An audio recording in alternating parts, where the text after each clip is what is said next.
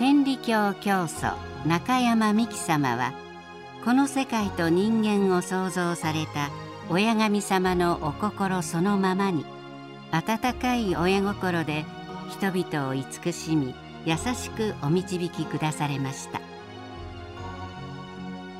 広本天理教教祖伝逸話編にはそんな親様のお姿を彷彿させるお話が収録されています。親様をより身近に感じていただける逸話の心を紹介していきます。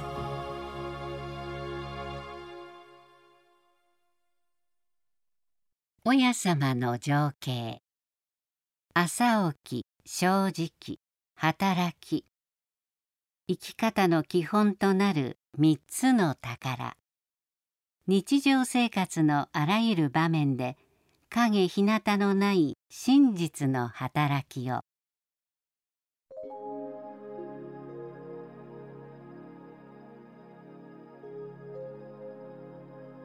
お屋敷から少し北にある一の本村の胆振伊蔵さんは一の本千元切手の正直者と言われた大工でした。元治元年1864年妻の産後の患いを親様にお助けいただき以来毎日お屋敷へ通っては何かと御用を務めていました。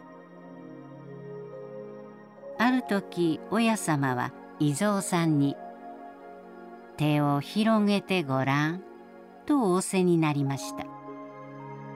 そしてもみを三粒持って「これは朝起きこれは正直これは働きやで」と一粒ずつ手の上にお乗せくだされ。この三つをしっかり握って失わんようにせにゃいかんでと仰せられました。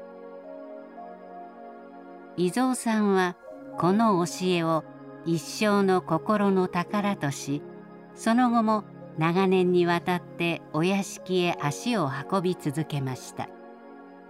その行き帰りに壊れた橋や道路を見かけると人知れず修繕するなど影日向のない態度で日々を通りました。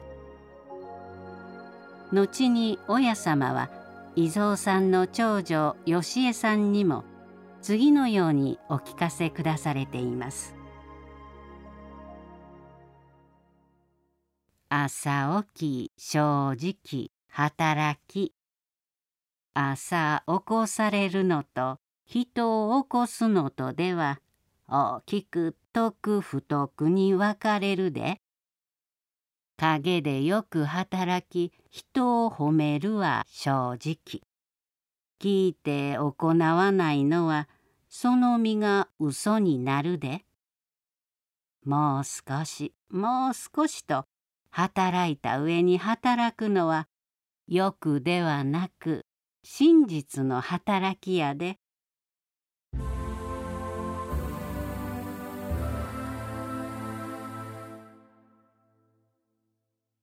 解説。29三つの宝。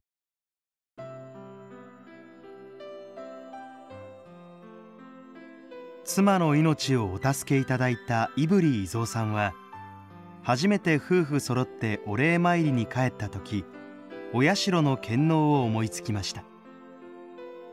そこから本拠最初の不審となる勤め場所の建築が始まります。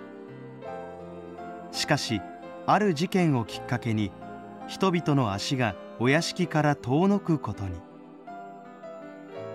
この逸話はそんな中もただ一筋にお屋敷へ足を運び続ける伊蔵さんに親様が諭されたお言葉です。同じ頃親様は伊蔵さんにまっすぐな柱を一本作るように命じられました。